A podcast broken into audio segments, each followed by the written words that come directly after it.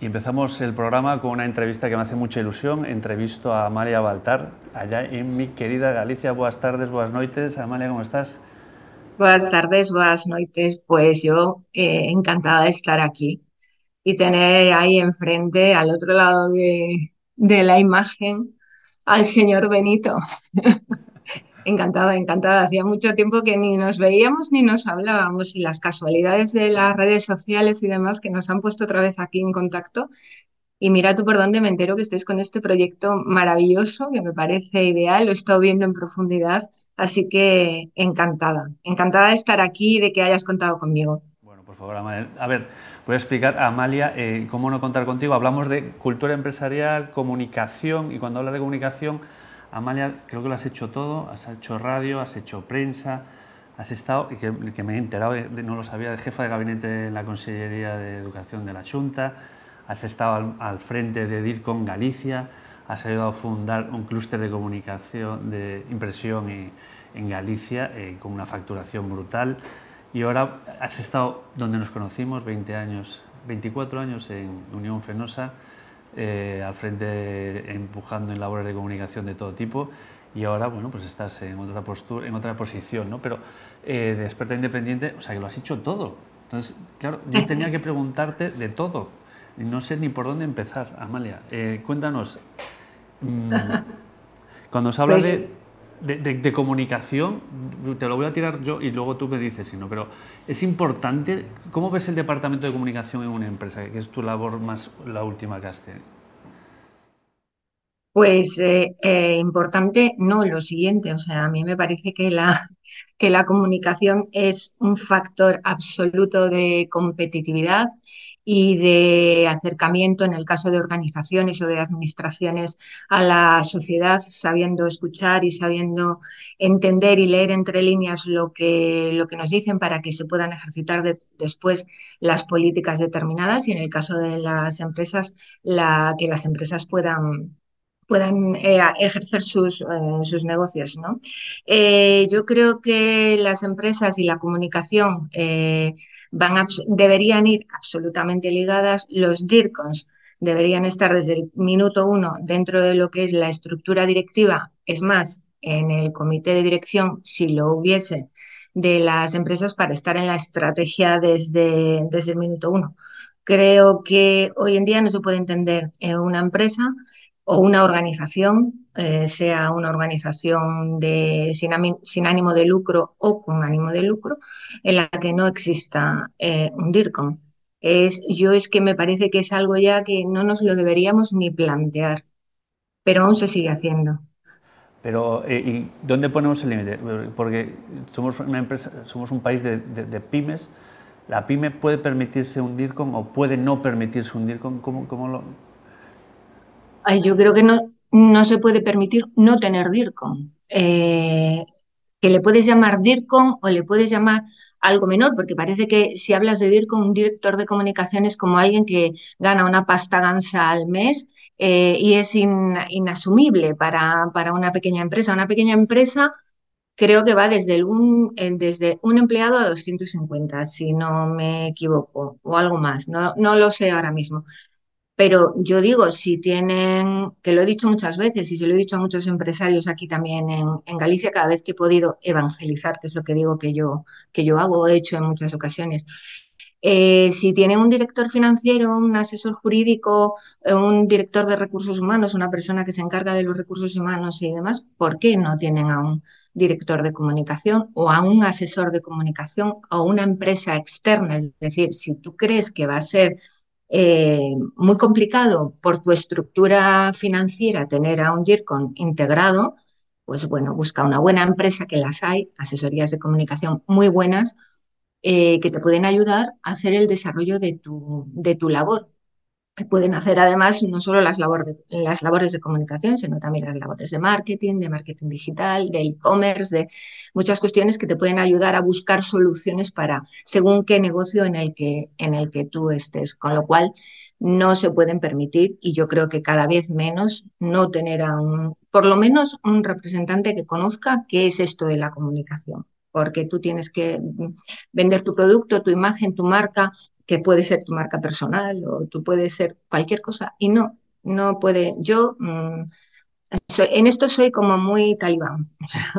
no, me parece que es inasumible, absolutamente inasumible, porque además todo el mundo dice, va, si yo no voy a tener crisis y yo total, de mí no se habla nunca hasta que se habla, por cualquier motivo. Y entonces ahí es cuando le vemos las orejas al lobo y empezamos a correr y a hacer cosas que al final te arrepientes. Eh, bueno, comunicación de crisis se llama eso, que al final, por desgracia, el que más y el que menos la tiene. Así que sí, es necesario tener un DIRCON y se puede además tener un DIRCON en, las pequeñas y medianas empresas o una empresa especializada. Como tienes tantos gorros, te tengo que preguntar por otro. En tu faceta, cuando estuviste de presidenta de DIRCON eh, Galicia, ¿qué es y por qué recomendarías a alguien asociarse?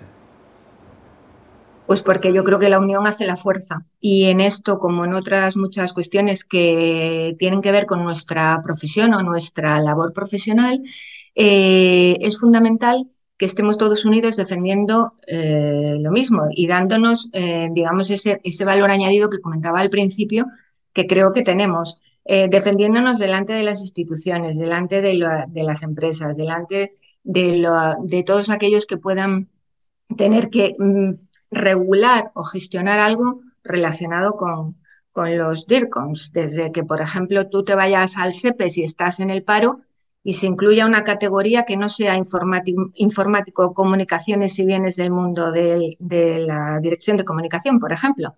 Bueno, pues eso todavía está ahí, aún no se ha conseguido. Poco a poco se van dando pasos, pasos pequeñitos, pero eh, si no estás unido, si no tienes una organización en la que entre todos eh, DIRCOM además tiene una serie de vocalías que están trabajando muy mucho por muchas de las cuestiones que afectan a los directivos de comunicación y a sus empresas y por eso creo que es fundamental asociarse en este tipo de organizaciones que además ya llevan una trayectoria eh, muy larga que les avala y que además eso ha permitido que, que muchas empresas puedan acceder a los, a los DIRCON. Yo siempre a mí me hace especial ilusión cuando busco alguna información de alguna empresa o me tengo que poner en contacto con alguna empresa, que a veces es una pequeña y mediana empresa, y busco en personas, en ese apartado de LinkedIn donde se ve personas, y siempre me aparece casi en primer lugar el responsable de marketing, de comunicación o de marketing y comunicación o de responsabilidad social corporativa.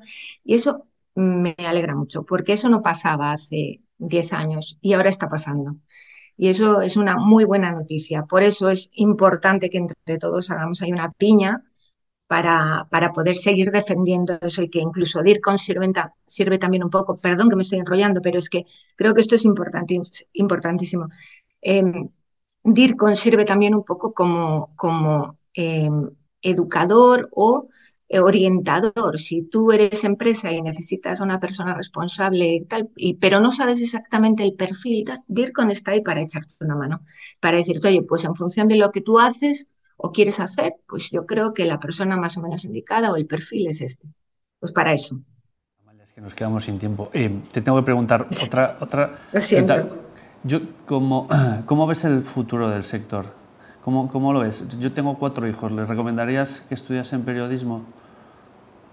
Yo sí, pero porque yo soy una enamorada de esta profesión, entonces no, no podría decir que no. En mi caso no me han, sí, en mi caso no me han salido por esa vía, pero mi marido también es periodista y la verdad es que somos unos apasionados de nuestra profesión, porque yo creo que aunque haya sido comunicadora los últimos 24 años, eh, sigo siendo periodista de corazón y de alma, ¿no? Eh, entonces, sí creo que, que se puede seguir apostando por eso, con muchas transformaciones, con mucha flexibilidad que tiene que haber a la hora de diseñar los planes de estudios y demás. Esto por parte de todos los que tienen que diseñar esas cosas, que también a veces se quedan en el, en el Pleistoceno, pero, pero yo sí creo que, es, que se recomendaría a tus hijos que estudiaran periodismo. Perfecto, pues ya cerramos.